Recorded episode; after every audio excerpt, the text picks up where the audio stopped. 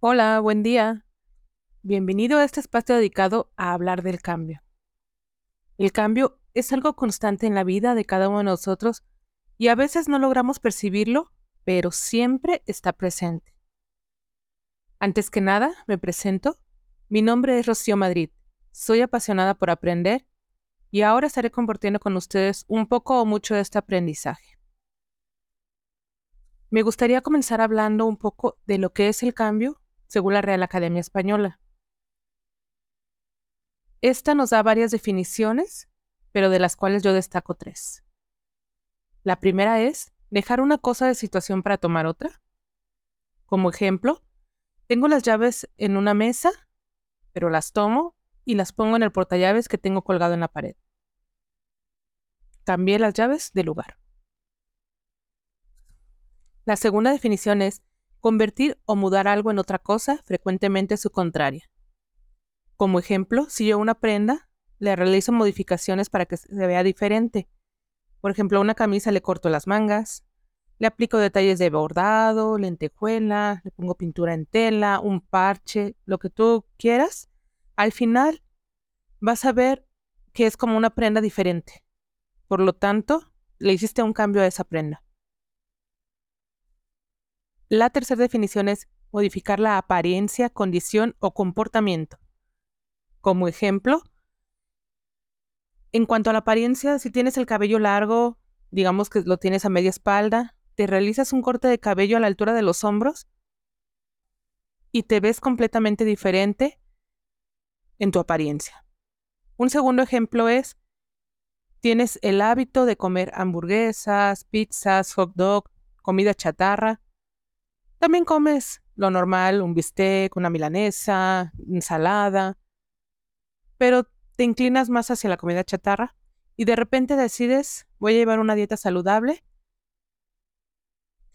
Puedes ir al nutriólogo para que te dé un régimen alimenticio o puedes comenzar a comer más saludable por tu cuenta, dejas las harinas, dejas la comida chatarra, dejas de tomar refresco, y empiezas incluso a hacer ejercicio. Te sales a caminar 30 minutos al día o 10 minutos, 5 minutos. Vas empezando de poco a poco de 5, 10, 15 y vas aumentando conforme tú te sientas a gusto o te inscribes al gym. Ahí estás modificando un comportamiento en cuanto a tu salud. Pero eso es según la Real Academia Española. ¿Qué nos dice la psicología acerca del cambio? Buscando en Internet encontré la siguiente definición. Se entiende como una dinámica propia de los individuos, fruto de complejos procesos de autorrealización, de trauma o de mutación y resistencia a la misma. Esto es, el cambio es comprendido psicológicamente como un proceso adaptativo de la mente humana. Esa es la definición que encontré yo dentro de la psicología. Pero, ¿a qué tipo de sucesos o situaciones tenemos que adaptarnos? Creo que la lista es muy, muy larga, pero voy a mencionar unos cuantos. La primera sería una mudanza. Cuando tenemos un cambio de residencia o de domicilio, ya sea dentro de la misma ciudad, te vas a otra ciudad, incluso las personas que cambian de país, o no solo de país, sino de continente, deben adaptarse a esta nueva situación, desde conocer dónde está la tienda más cercana, el mercado, la farmacia, las escuelas, conocer sobre los servicios básicos, los horarios que tienen, si tienes hijos, ¿Qué horarios tienen las escuelas? ¿Cuál es la etapa de inscripciones? ¿Hay que pagar una colegiatura o no? ¿Qué necesito para conseguir ese departamento o esa casa? Son muchos requisitos que debemos de saber antes de hacer un movimiento. Pero eso es ahorita solo un ejemplo. El segundo suceso o situación que quiero comentar es el fin de una etapa escolar.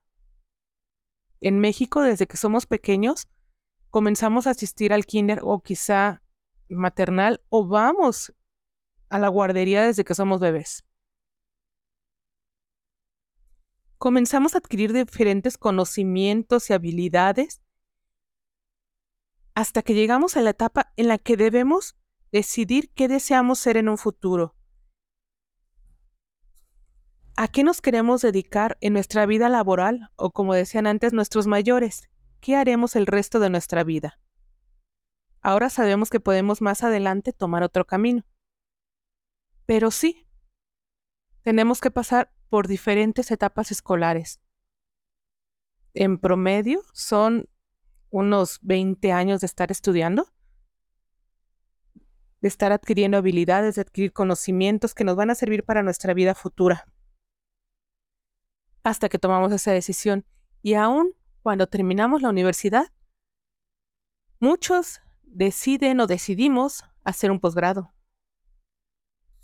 Continuar aprendiendo, a lo mejor no obteniendo un título, pero sí mediante diplomados o cursos que nos hacen abrir nuestras posibilidades y nuestros horizontes a nuevas áreas que no hemos contemplado en nuestra vida. Probablemente tú eres un ingeniero, pero te metes a un curso de diseño que te puede servir mucho, o te metes a un curso de repostería cuando tú eres un arquitecto.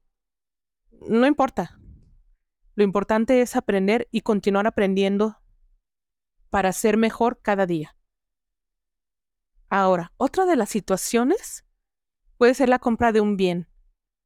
¿A qué tipo de bienes me refiero? Una casa, un departamento, un carro, una moto, un vehículo. ¿Por qué? Llega una etapa en nuestra vida de adultos en que empiezas a ver que todos a tu alrededor comienzan a comprar un vehículo o comienzan a ver departamentos y casas para tener donde vivir o para invertir. Entonces, tú estás en ese círculo de amigos donde están planeando esas compras y comienzas a preguntarte, ¿será bueno que yo también comience esa búsqueda? Tienes que analizar tu salario, tienes que analizar los gastos que tienes actualmente, cómo le vas a hacer. Entonces, en este caso, planeas el cambio con tiempo. Ves pros, ves contras y tomas una decisión al final. La última situación que quiero poner hoy en la mesa es la búsqueda de empleo.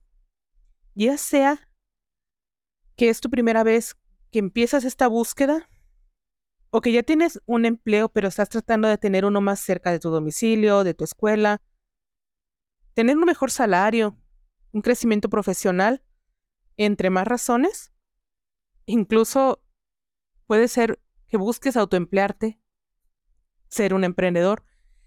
Entonces analizas cuáles son tus habilidades, qué es lo que sabes hacer mejor comienzas a hacer tu currículum si es que vas a buscar empleo en una empresa. Y por ahí dicen las personas, hay que saber venderse. Vas a poner con palabras bonitas lo que sabes hacer y que les interese a los demás. Estas son algunas de las situaciones que a mí me gustaría mencionar por hoy. Yo sé que hay muchas situaciones pero vamos a estar hablando poco a poco de ellas y más a detalle. El día de hoy solo quería hacer una pequeña introducción para que sepas de lo que va este podcast y de lo que estaremos tratando. No me considero experta en el tema. Sin embargo, creo que todos hemos vivido muchos cambios en nuestra vida de los que ni siquiera nos damos cuenta.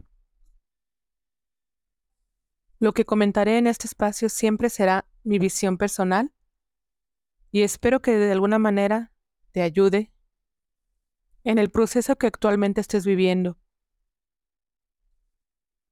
Para cerrar, quiero comentar que hasta ahora puedo decir que el cambio para mí, es una palabra fácil de decir, pero difícil de llevar a cabo. Implica todo un proceso del que muchas veces no tenemos ni idea de lo que conlleva. Pero que desde mi punto de vista, debemos aventurarnos, porque de otra manera no sabremos si fue una buena idea realizarlo. Soy de la idea de que todo cambio es para bien, y entiendo que no todos comparten esta idea. Realmente no vengo a convencerte de que así es. Pero lo creo porque, como mencioné, el proceso no es fácil. Puede llevarte horas, días, semanas, meses, incluso años, pero siempre nos saca de donde estábamos. Comúnmente es nuestra zona de confort. Tenemos miedo al cambio porque tenemos miedo a lo que no conocemos, a enfrentarnos a situaciones que no hemos vivido antes y que sabemos de antemano que tendremos que tomar decisiones que nos llevarán por caminos que para nosotros en ese momento son desconocidos y atemorizantes. Por último, quiero dejarte esta frase. Hazlo, y si te da miedo, hazlo con miedo.